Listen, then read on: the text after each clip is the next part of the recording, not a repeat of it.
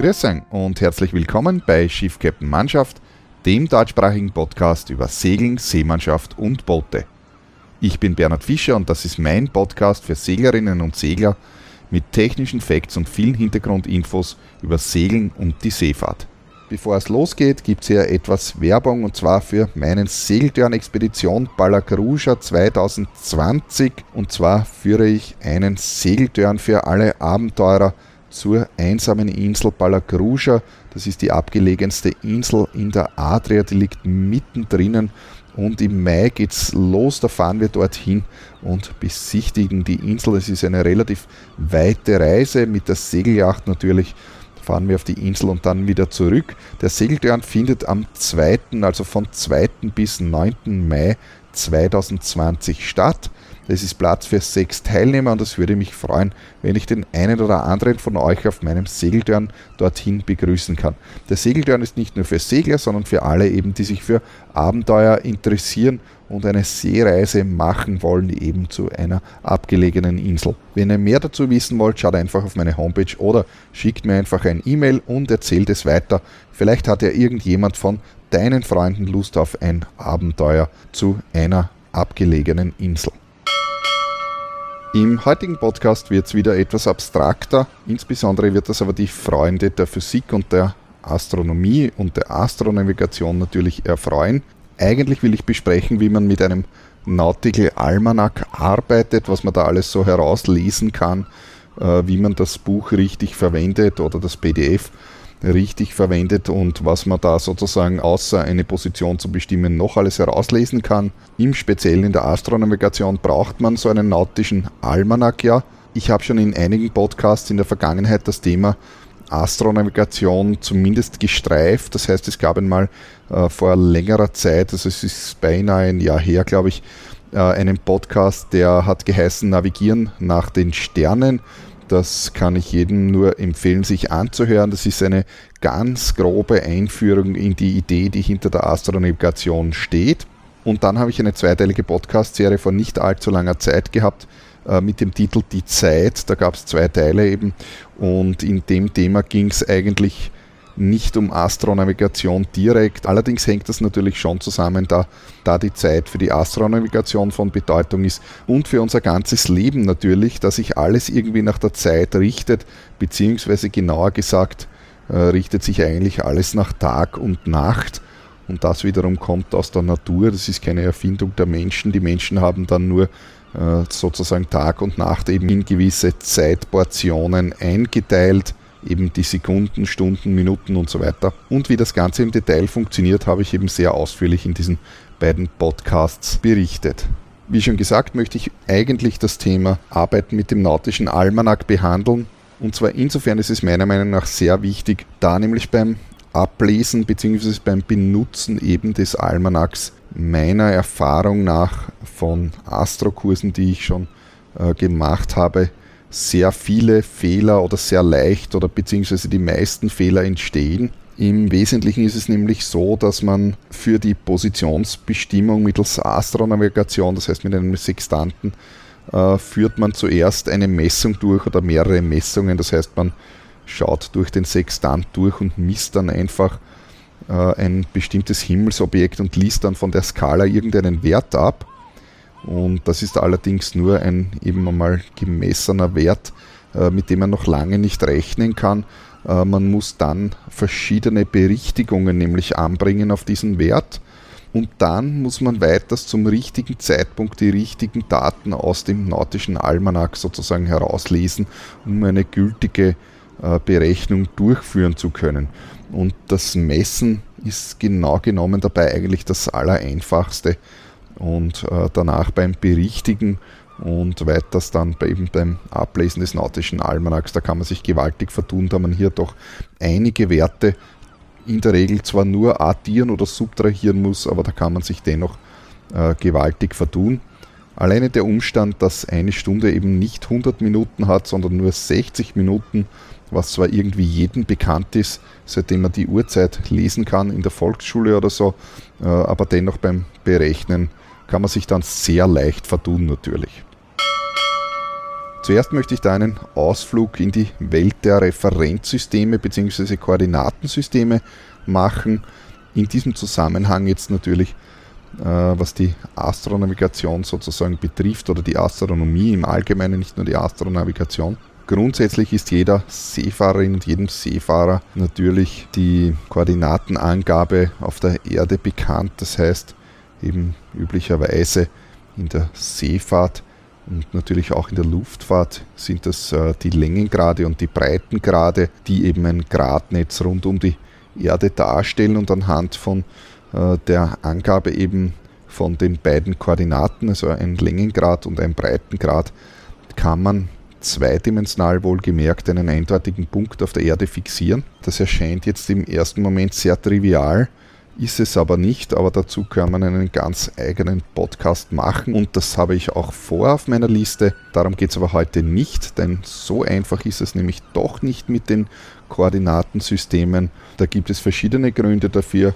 Zum einen, dass eben historisch gewisse Sachen gewachsen sind, zum anderen aber, dass die Erde, wie den meisten bekannt ist, keine ideale Kugel ist, sondern genauer genommen eine Kartoffel und das macht das Ganze etwas schwierig. Aber das ähm, ist ein anderes Thema. Hier geht es jetzt einmal eben um Koordinatensysteme in der Astronomie. Vielleicht stellt sich zuerst einmal die Frage, was ist denn ein Referenzsystem bzw. ein Koordinatensystem überhaupt? Wenn ich jetzt zu irgendjemandem sage, naja, der Ort ist da, wenn man drei Kilometer nach Süden geht, dann hat das irgendwie keinen besonderen Effekt, äh, beziehungsweise eine ziemlich ungenaue Ortsangabe aus dem einfachen Grund, weil was fehlt? Naja, natürlich der Startpunkt. Wenn ich sage drei Kilometer nach Süden, dann impliziert das irgendwie äh, zwei Dinge, nämlich drei Kilometer ist eine sehr genaue Entfernungsangabe natürlich. Und nach Süden, also wenn man das jetzt in wirklich bare Münze so nimmt, äh, ist ebenfalls eine sehr genaue Angabe, nämlich eine Richtungsangabe. Das heißt, ich habe eine Entfernungs- und eine Richtungsangabe, allerdings keinen Bezugspunkt. So ohne diesen Bezugspunkt hilft das nicht. Das heißt, ich brauche also irgendeinen Startpunkt zusätzlich, äh, von dem ich diese Angabe, eben diese ähm, Entfernungs- und Richtungsangabe äh, wegmesse. Jetzt könnte ich natürlich sagen, naja, gehe vom Nordpol exakt drei Kilometer nach Süden. Wenn man sich das überlegt, dann kommt man aber drauf, es ist ein relativ ungünstiger Bezugspunkt, weil da kommt man nämlich wieder irgendwo hin. Also ist einer von den zwei ziemlich ungünstigen Punkten, von dem man nach Süden gehen kann. Wenn ich aber sage, gehe vom Gipfel des Großglockner genau drei Kilometer nach Süden und dort treffen wir uns, dann ist es eine sehr genaue Angabe. Das ergibt einen eindeutigen Punkt und zwar deswegen, weil eben der Gipfel vom Großglockner auch eine ganz exakte Ortsangabe ist und dann komme ich eben auf einen eindeutigen Punkt. Falls jetzt jemand nicht weiß, wer der Großglockner ist, das ist der höchste Berg von Österreich mit 3798 Metern und liegt eben mitten in den Alpen. Das heißt, ein Koordinatensystem bzw. ein Referenzsystem hat immer irgendeinen Ursprung, der einmal definiert sein muss an einem bestimmten Ort. Den kann man im Prinzip natürlich willkürlich irgendwie festlegen. Meistens werden die Ursprungspunkte aber eben irgendwie systematisch gewählt, dass man das eben nach irgendeiner Art und Weise auch nachvollziehen kann bzw. nachrechnen kann, wo das genau ist, wenn man es wieder vergessen hat, sozusagen unter Anführungszeichen jetzt. Und dann hat man natürlich auch irgendeine gewisse Maßeinheit, nach der man irgendwie äh, in die verschiedenen Richtungen äh, messen kann. Im Speziellen bei dem, was ich jetzt da äh, gesprochen habe, sind das alles zweidimensionale Koordinatensysteme, also drei Kilometer nach Süden gehen vom Großglockner aus. Das beinhaltet jetzt noch nicht, also diese Angabe beinhaltet jetzt äh, noch nicht ähm, eine Höhenangabe, auch wenn der Berg natürlich eine bestimmte Höhe hat, aber das ist hier in dieser Angabe nicht impliziert. Und auch das Koordinatensystem, das man als Seefahrer sozusagen verwendet mit Längen- und Breitengrad, ist eigentlich ein zweidimensionales Koordinatensystem. Es enthält eben keine Höhe. In der Seefahrt ist normalerweise natürlich auch eine Höhenangabe in der Regel nicht notwendig. In der Astronomie haben wir jetzt verschiedene äh, Referenzsysteme, die äh, benutzt werden können und äh, tatsächlich auch benutzt werden. Und in der Regel hängt vieles davon ab, die, oder beziehungsweise die großen Unterschiede sind eben äh, vor allem, wo eben der Nullpunkt, also sprich der Ursprungspunkt ist, von dem aus weggemessen wird. Das erste und vermutlich auch am einfachsten zu verstehende äh, Koordinatensystem ist das sogenannte horizontale äh, Koordinatensystem beziehungsweise auch das Koordinatensystem des Horizonts genannt. Bei diesem Koordinatensystem äh, ist der Mittelpunkt, also der, der Ursprungspunkt, also der Nullpunkt des Koordinatensystems, ist der Beobachter, also der Punkt des Beobachters. Ich stehe sozusagen in der Mitte von diesem Koordinatensystem und von meinem Punkt aus wird hier eben gemessen und beziehungsweise eben referenziert. Und zwar hat man in diesem horizontalen Koordinatensystem äh, zwei Angaben, die man macht. Also ich bin der Nullpunkt, ich bin der Referenzpunkt und von mir aus gesehen hat man dann eben zwei Werte. Und zwar im Speziellen ist das der sogenannte Höhenwinkel und das Azimut. Der Höhenwinkel ist, wie das Wort schon impliziert, ein Winkel in die Höhe, das heißt von der Oberfläche gemessen in die Höhe wenn man jetzt eben, ich habe es vorher schon gesagt, an die Astronavigation denkt, ne, was kann man in der Höhe da messen? Naja, am ganzen Himmel hat man verschiedene Himmelsobjekte, also eben äh, die Sonne, den Mond, Sterne, Planeten äh, und andere Dinge, ähm, zum Beispiel die ISS oder Satelliten, die um uns kreisen. Das sind alles also weiße Punkte, die man sozusagen am Himmel ähm, beobachten kann. Und jetzt kann ich eben für einen bestimmten Zeitpunkt, kann ich eben von der Oberfläche, sprich vom Horizont weg. Wenn man sich jetzt vorstellt, man befindet sich irgendwo mitten am Meer und hat rundherum eben nur eine gerade Linie und das ist der Horizont. Ich messe also von diesem Horizont nach oben den Winkel bis zu eben einem bestimmten Objekt, also sagen wir jetzt zur Sonne zum Beispiel. Äh, und dieser Winkel wird eben mit dem Sextant gemessen in so und so viel Grad. Also das ist nichts anderes als der Winkel zwischen dem Horizont und der Sonne. Das sind dann, ich nehme jetzt irgendein Beispiel an, 37 Grad und 55 Minuten. Äh, das ist also der Höhenwinkel. Und dann gibt es noch das sogenannte Azimut. Das ist das, was unter Seefahrern als Peilung bezeichnet wird, aber eben äh, in der Astronavigation spricht man hier eben von Azimut. Das ist also die Himmelsrichtung, in der sich das entsprechende Objekt befindet. Da kann man sich jetzt gleich einmal überlegen, ein kurzes Gedankenbeispiel machen. Wir überqueren den Atlantik, sagen wir zum Beispiel von New York nach Europa, also auf der nördlichen Route und irgendwo mittendrin am Atlantik, weit und breit kann man nur Wasser sehen, führen wir jetzt ungefähr zur Mittagszeit eine Messung durch, beziehungsweise mehrere Messungen und wir bestimmen den Höchststand der Sonne. Das heißt, ich messe immer wieder den Höhenwinkel eben zwischen Horizont und Sonne und jedes Mal, wenn ich das gemessen habe, schreibe ich mir den Wert auf und bekannterweise steigt die Sonne ja bis zum Mittag und dann fällt sie wieder. Das heißt, wenn ich um die Mittagszeit äh, hier mehrere Messungen durchführe, dann wird irgendeiner dieser Werte äh, der höchste Wert gewesen sein, eben den ich dann in Folge für irgendeine Berechnung verwenden kann. Das ist jetzt ein Sekundär. Die Frage ist jetzt, wie ist denn das Azimut zu genau diesem Zeitpunkt? Sprich, auf welcher Peilung steht denn die Sonne auf dieser Route zu dem Zeitpunkt, wo sie am höchsten steht? Natürlich genau im Süden, also auf 180 Grad. Und dieses horizontale Koordinatensystem, mit dem kann ich natürlich jetzt bezogen auf meine Position jeden einzelnen Himmelskörper sozusagen angeben. Und wenn ich mich von da allerdings wegbewege, woanders hin, ich fahre also um 100 Meilen weiter nach äh, Norden, Süden, Osten, Westen, ist egal, äh, dann nehmen wir an, ich mache dieselben Messungen dort an dieser anderen Position noch einmal, dann kommen natürlich für dieselben Objekte andere Werte heraus. Was so ein Koordinatensystem jetzt für einen Sinn hat, dazu komme ich später dann. Das nächste besonders wichtige Koordinatensystem ist das sogenannte äquatoriale Koordinatensystem. Auf das habe ich indirekt auch schon Bezug genommen in den anderen Podcasts äh, die hier themenverwandt waren. Das habe ich, im, habe ich eingangs schon äh, kurz erwähnt. Das äquatoriale Koordinatensystem ist jetzt bezogen auf den Erdmittelpunkt. Bezieht sich also nicht auf meine eigene Position, wo ich auf der, Erd, auf der Erdoberfläche bin, sondern es bezieht sich auf den Erdmittelpunkt. Das heißt sozusagen, angenommen, man stünde im Erdmittelpunkt, dann würde man äh, das sehen, was eben das äquatoriale Koordinatensystem sozusagen sieht. Es ist ein rechnerisches äh, Koordinatensystem, da man logischerweise vom Erdmittelpunkt nicht in den Himmel sehen kann, weil da relativ viel Erde dazwischen ist. Außerdem ist es vermutlich relativ warm.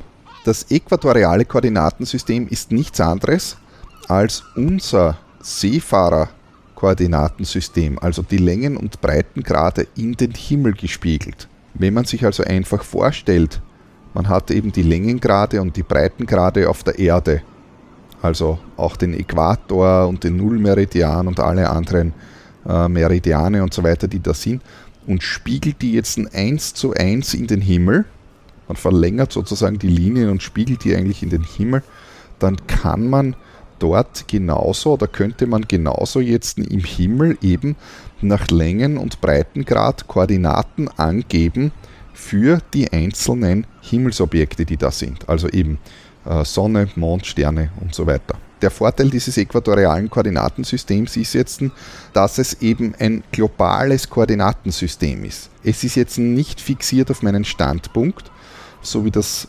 horizontale Referenzsystem oder horizontale Koordinatensystem, das gilt ja nur in dem einen Punkt. Aber das äquatoriale Koordinatensystem sozusagen gilt auf der ganzen Welt, egal wo ich auch immer mich befinde. Der, äh, auf der Erde habe ich immer ein und dieselbe Angabe für ein und denselben Punkt am Himmel. Eine kleine Anmerkung, das habe ich vorher vergessen zu sagen, wir sprechen hier oder in der Astronomie äh, spricht man hier von der sogenannten sphärischen Astronomie. Äh, das heißt, äh, diese Koordinatensysteme sind Koordinatensysteme der sogenannten sphärischen Astronomie. Das bedeutet, äh, dass man sozusagen annimmt, dass, weil es eben von der Erde so aussieht, der Himmel tatsächlich eine Kugel ist. Natürlich wissen wir mittlerweile, dass das Ganze keine Kugel ist, keine, nicht die Innenseite einer Kugel und dass die, die ähm, einzelnen Himmelsobjekte im Raum äh, näher und weiter entfernt sind. Das ist aber für diese äh, Koordinatenangabe äh, eigentlich irrelevant, dass eben von der Erde so aussieht, als wäre es eine Kugel. Und es ist egal, ob die tiefer drinnen sind im Weltall oder nichts. Das würde von uns aus gesehenen Koordinaten eben nichts ändern. Es ist also auch das genau genommen eigentlich ein zweidimensionales äh, Koordinatensystem und man gibt damit Koordinaten auf der Oberfläche der Himmelskugel an, die ihrerseits wiederum aber eigentlich nichts anderes ist als eine Spiegelung des Koordinatensystems auf der Erde bzw. auf der Erdoberfläche, die idealisierterweise natürlich auch als Kugel in dem Sinn hier jetzt einmal angenommen wird. Man arbeitet in diesem äquatorialen Koordinatensystem jetzt ebenfalls mit Längen- und Breitengraden, allerdings bezeichnet man das nicht als Längen- und Breitengrad, sondern man hat dafür andere Begriffe gewählt. Und zwar im Speziellen jetzt was die Astronavigation betrifft, spricht man hier von Deklination und Stundenwinkel, wobei die Deklination eben dem Breitengrad entspricht, also der Nord-Süd-Richtung sozusagen. Und der Stundenwinkel ist eben der Längengrad, also die Ost-West-Richtung. Dieser Stundenwinkel wird auch als Beta angegeben, also mit dem griechischen, mit dem altgriechischen Buchstaben Beta. Ähm, in der Astronomie äh, gibt es dann noch einen anderen Begriff, da arbeitet man also jetzt nicht in der Astronavigation, sondern in der Astronomie allgemein arbeitet man hier äh, mit einem anderen Wert, nämlich der sogenannten Rect-Ascension, beziehungsweise auf Englisch Right Ascension genannt. Äh, und äh, dass diese, die Rect-Ascension wird eben mit dem altgriechischen Buchstaben Alpha angegeben. Und Alpha rechnet sich aus 360 minus Beta, also es ist sozusagen genau umgekehrt. Der fehlende Teil, also Alpha und Beta miteinander ergeben eben 360 Grad und der eine Wert ist eben der Winkel vom Nullpunkt aus gemessen und der andere Wert ist eben der noch fehlende Teil auf den Vollkreis wieder bis zum Nullpunkt. In der Astronavigation aber, wie gesagt, wird hier eher mit dem Stundenwinkel gerechnet, da sich äh, der Stundenwinkel besser eignet in dem Zeitpunkt der Vollständigkeit halber für alle Freunde der Astronomie muss ich hier allerdings jetzt noch etwas ergänzen.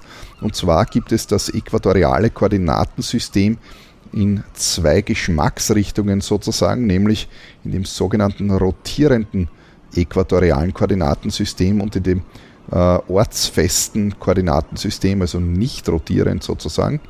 Und das kommt im Wesentlichen daher, da unpraktischerweise ja sich die Erde im Kreis dreht, nämlich um die eigene Achse. Und wenn man sich jetzt vorstellt, man spiegelt das Koordinatensystem der Erde eben in den Himmel, dann würde sich sozusagen dieses, beziehungsweise es würde sich nicht, es dreht sich eben äh, dieses Koordinatensystem eben mit der Erde mit. Mit anderen Worten heißt das, dass die Sterne genau genommen ständig ihre Position in Bezug auf das Koordinatensystem ja verändern. Allerdings verändert sich das Koordinatensystem selbst nicht in Bezug auf den Beobachter, solange der Beobachter zumindest an einem und demselben Punkt steht. Und das ist eben das sogenannte ortsfeste System und das ist genau das, was wir eben in der Astronavigation verwenden und in diesem wird mit Deklination und Stundenwinkel genannt.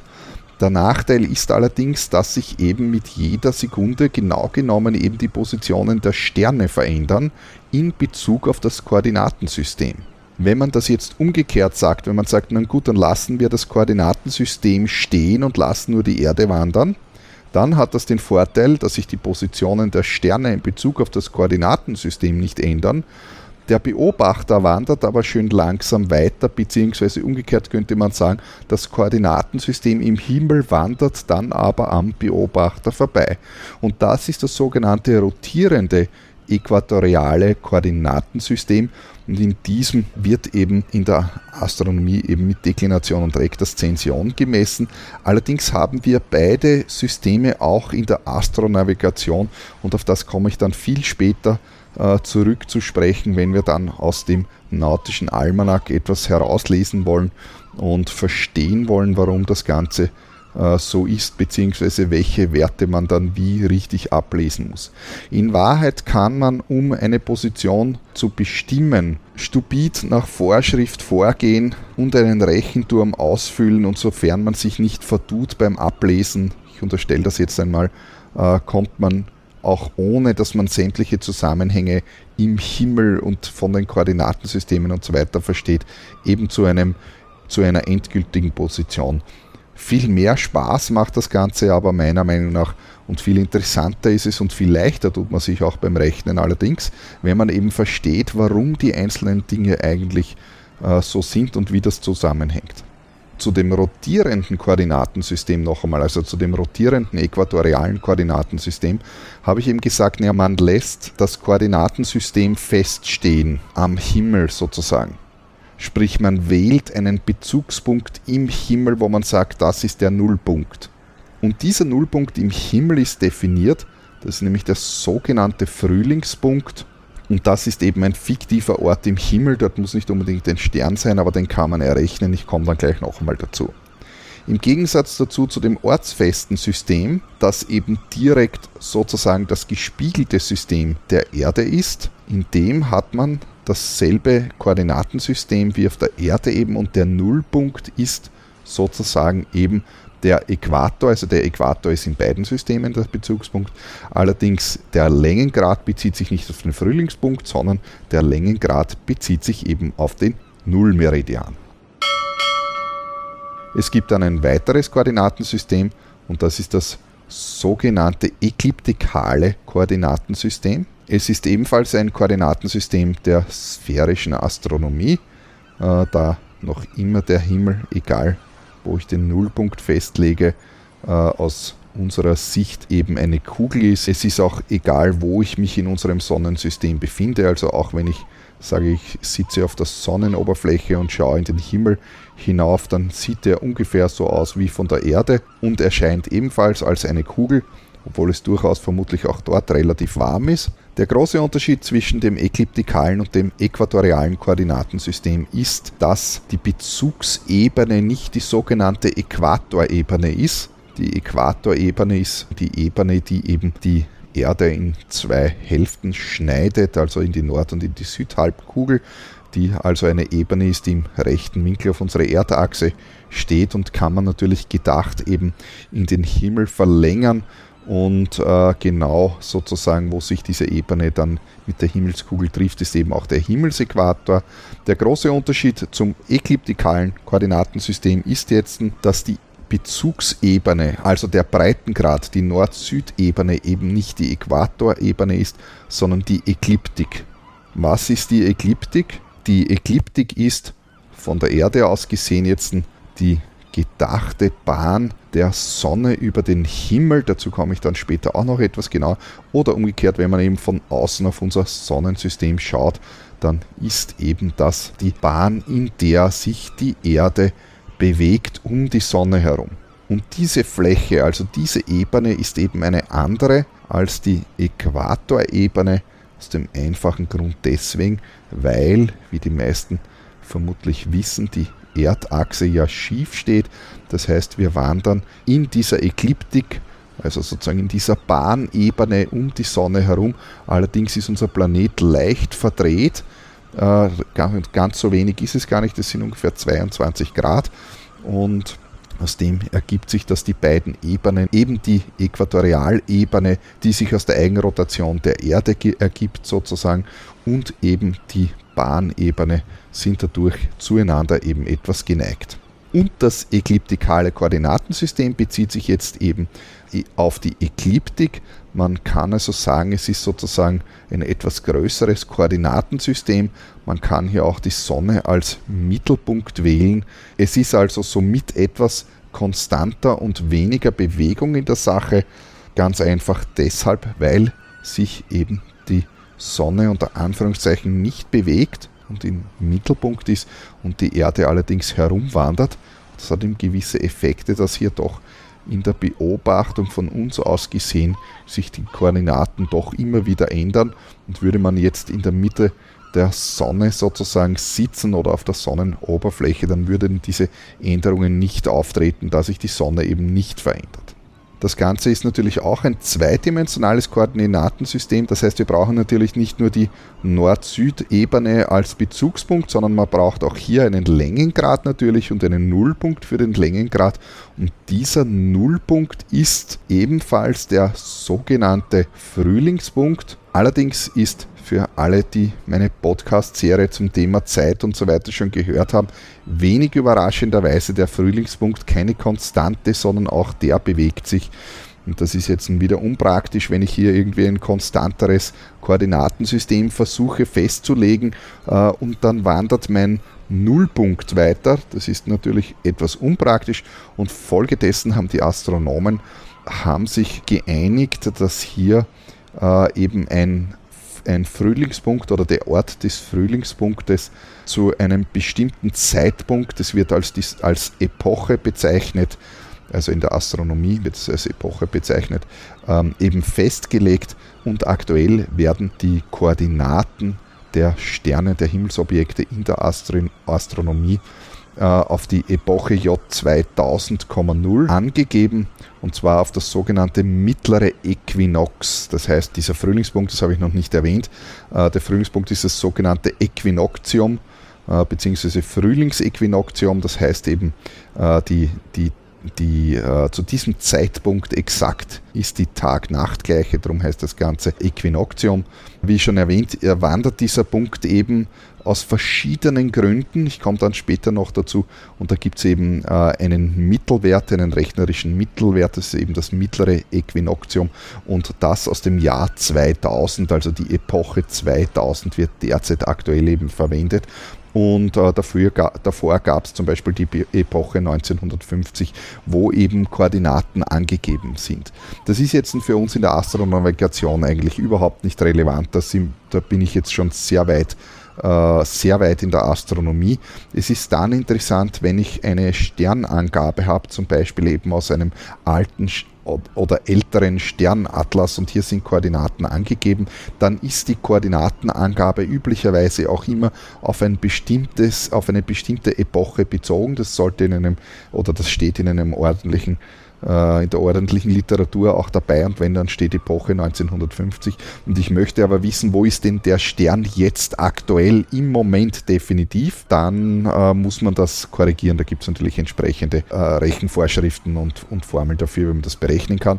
Das gilt natürlich auch für die Epoche 2000, die aktuell verwendet wird. Also das ist eine, eine Koordinatenangabe eines Himmelsobjektes eben zu dem Zeitpunkt damals, so eine mittlere Angabe, wie ich schon gesagt habe. Äh, wenn ich jetzt wissen will, wo ist der Stern denn jetzt in der Sekunde aktuell ganz genau, dann muss man das natürlich ebenfalls korrigieren, da seit 2000 ja 19 Jahre vergangen sind und das ist eine ganze Menge.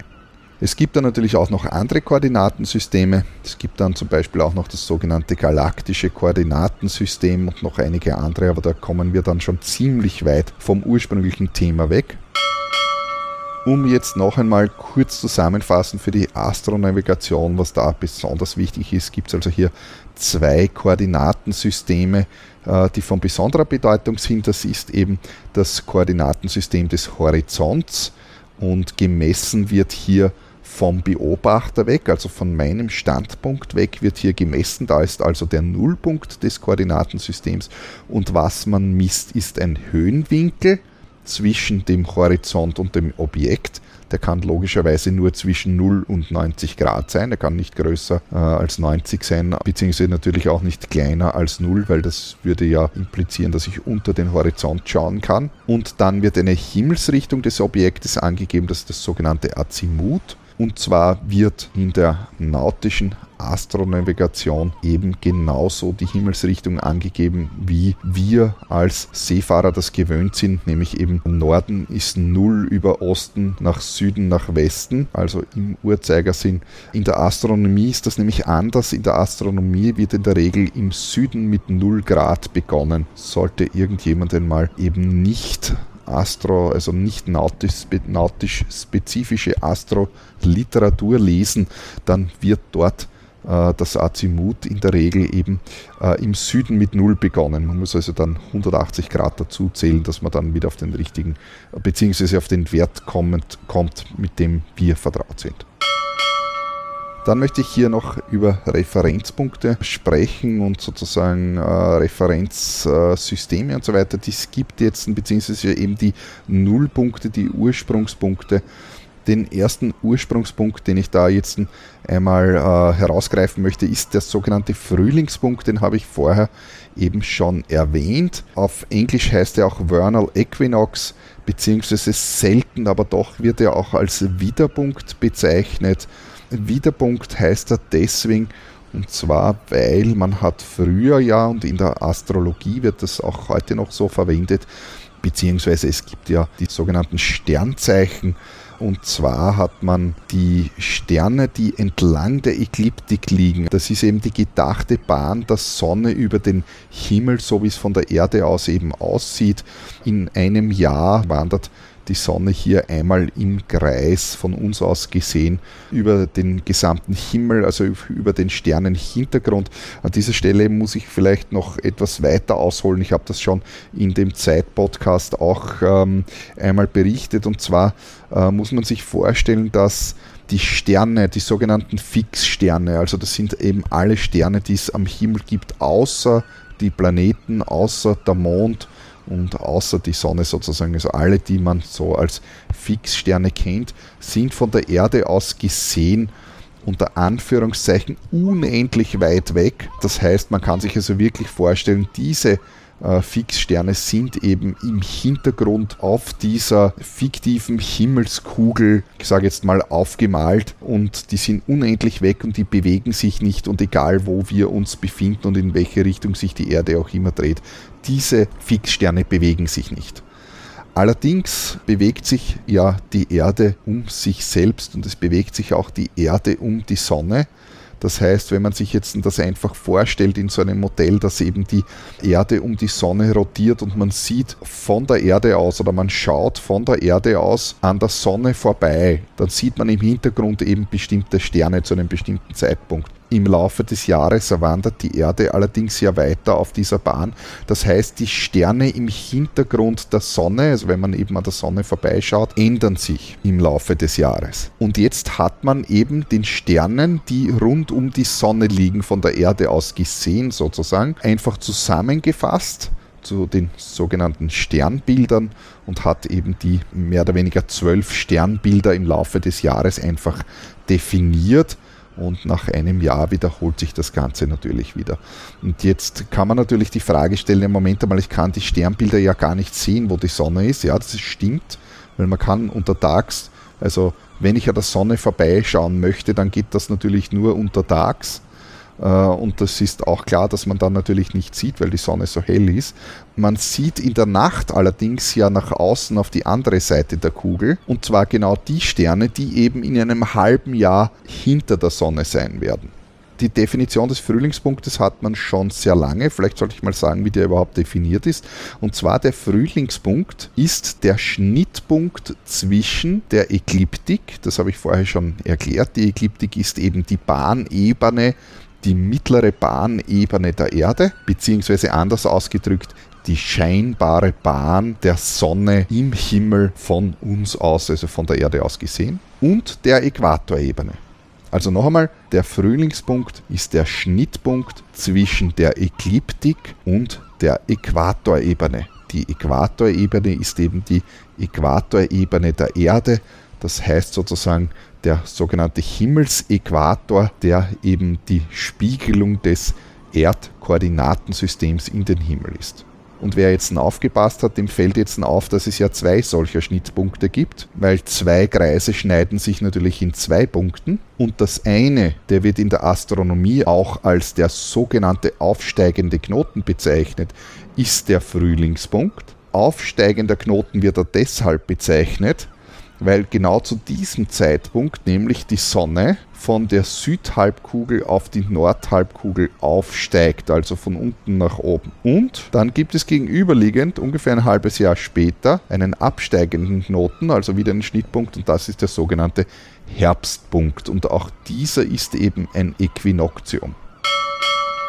Und jetzt ist die große Frage, ja, warum ist dieser Frühlingspunkt denn eigentlich nicht fix? Und die einfache Antwort dafür ist, naja, es gibt im Weltall nichts, was sich nicht bewegt. Es gibt dafür mehrere Ursachen. Und zwar eine Ursache ist, dass die Erdachse eben nicht fix ist. Und von der Erdachse wiederum hängt ja in Wahrheit die Äquatorebene ab. Wenn sich die Erdachse jetzt leicht bewegt, dann ändert sich natürlich auch die Äquatorebene, weil die Äquatorebene ja sozusagen im Mittelpunkt der Erde im rechten Winkel auf die Erdachse steht. Wenn sich die Erdachse bewegt, bewegt sich somit auch die Äquatorebene. Und wenn sich die Äquatorebene ändert, dann ändert sich natürlich auch der Schnittpunkt zwischen Ekliptik und Äquatorebene. Da gibt es zwei Bewegungen und zwar ist das, wer hier etwas weiterlesen will, die sogenannte Präzession und die Nutation die Präzession ist eine ganz langsame Taumelbewegung der Erdachse und dem überlagert ist die sogenannte Nutation. Das ist eine ganz kleine, äh, relativ schnelle Bewegung. Man hat also hier sozusagen zwei Bewegungen überlagert. Die Ursache dafür sind nichts anderes als Gezeitenkräfte, also im Speziellen jetzt die der Sonne und des Mondes der Mond ist doch um einiges kleiner als die Erde, aber ganz so klein ist er auch nicht. Also er hat ganz wesentliche auch Auswirkungen auf die Erde und zwar natürlich in Form der Gezeiten. Das kennt jeder Seefahrer natürlich, was auf der Erde passiert. Also da muss schon eine ordentliche Gravitationskraft wirken. Aber wenn man dann in die Astronomie schaut, dann kommt man drauf, dass sozusagen diese beiden, es ist nicht in Wahrheit so, dass, ich sagen wir mal so, das Idealbild äh, wird immer so dargestellt, dass der Mond um die Erde rotiert. Das stimmt nur ungefähr, genau genommen ist es aber nicht korrekt. Es ist so, dass beide miteinander, also die Erde und der Mond, um eben ein Schwerpunktzentrum rotieren. Und dieses Schwerpunktzentrum liegt nicht im Mittelpunkt der Erde, sondern etwas außerhalb der, also außerhalb des Mittelpunktes der Erde. Und das hat natürlich auch massive Auswirkungen auf die Erde selbst. Das heißt, die Erde eiert natürlich jetzt auch ein wenig, da sie sich eben nicht wirklich um den Mittelpunkt dreht, sondern etwas daneben. Und das wiederum hat eben zur Folge, dass äh, sich sozusagen die Erdachse und so weiter dreht, wie ich das vorher schon äh, erzählt habe. Und dadurch ähm, ändert sich die Äquatorebene und dadurch wiederum ändert sich der Frühlingspunkt. Jetzt habe ich vorher natürlich behauptet, dass natürlich nichts tatsächlich fix ist und natürlich ist auch die Ekliptik nicht fix. Auch die Sonne und die Planeten sind äh, gegenseitigen Gezeitenkräften ausgesetzt. Und die sind natürlich nicht immer ständig gleich. Und zwar deshalb, weil bekannterweise haben wir ja neun Planeten in unserem Planetensystem und die beeinflussen sich alle gegenseitig und zwar in unregelmäßigen Abständen, da alle Planeten zwar um die Sonne rotieren, aber mit unterschiedlichen Geschwindigkeiten. Umso weiter innen die Planeten sind, umso schneller rotieren sie um die Sonne, umso weiter außen sind, umso langsamer werden die. Äh, das heißt, die begegnen sich von Zeit zu Zeit natürlich, aber eben wie gesagt in unregelmäßigen Abständen. Das kann man zwar ausrechnen, aber es ist trotzdem äh, ein unter Anführungszeichen unregelmäßiger Abstand, äh, zumindest in dem Zeithorizont, den wir Menschen mit unserem im Vergleich dazu unendlich kurzen Leben haben. Und diese Begegnungen von den Planeten zueinander haben eben wieder Auswirkung auf die auf die Bahn, auf die Bahnneigungen und, und, und. Ich habe dazu auch in meinem Zeitpodcast schon einiges erzählt, dass eben das mitunter auch der Grund ist, eben diese Gezeitenkräfte und diese Bewegungen, dass der Tag tatsächlich nicht wirklich 24 Stunden hat, sondern im Laufe der Zeit mal kürzer und mal länger wird. Für die Koordinatenangabe von Himmelsobjekten wird daher sehr oft mit mittleren Werten gerechnet. Äh, so gibt es zum Beispiel eben die, den Begriff des mittleren Äquators, oder auch Mean Equator genannt.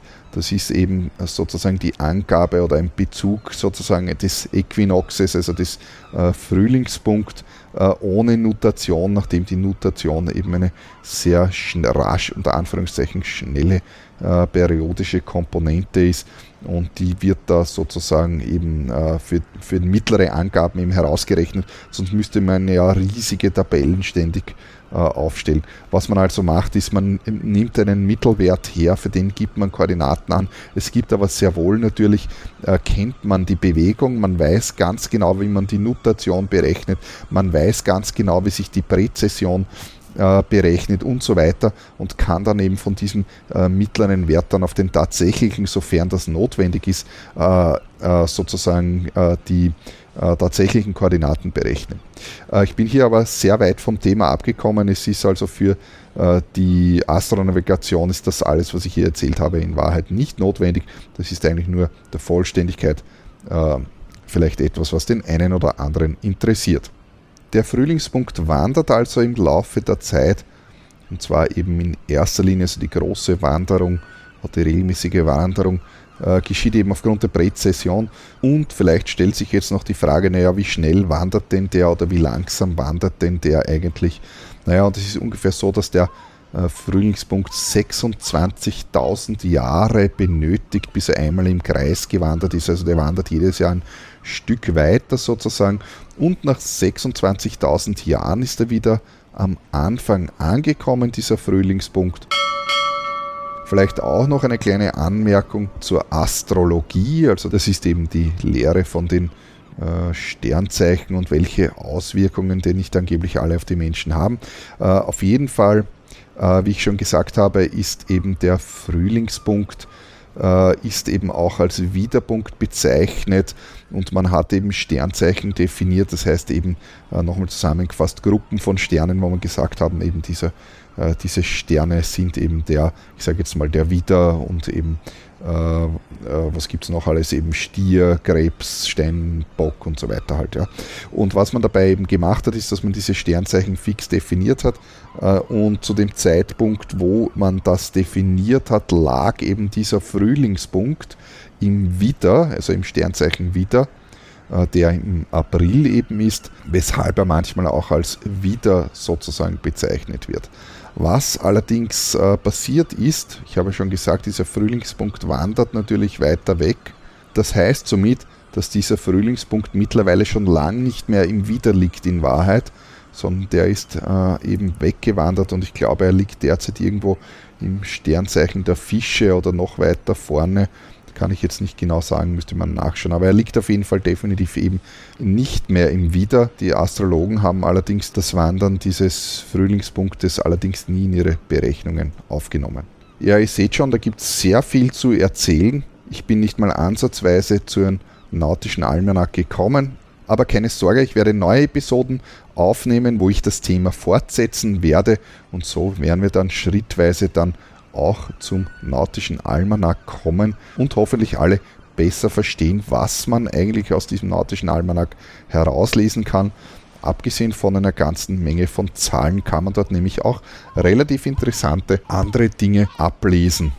Wenn es euch gefallen hat, dann drückt am besten gleich auf den Like-Button oder besucht meine Facebook-Seite unter facebook.com slash bhseeler oder folgt mir auf Instagram unter Bernhard Seeler oder schaut ganz einfach auf meiner Homepage vorbei unter www.freeskippers.at.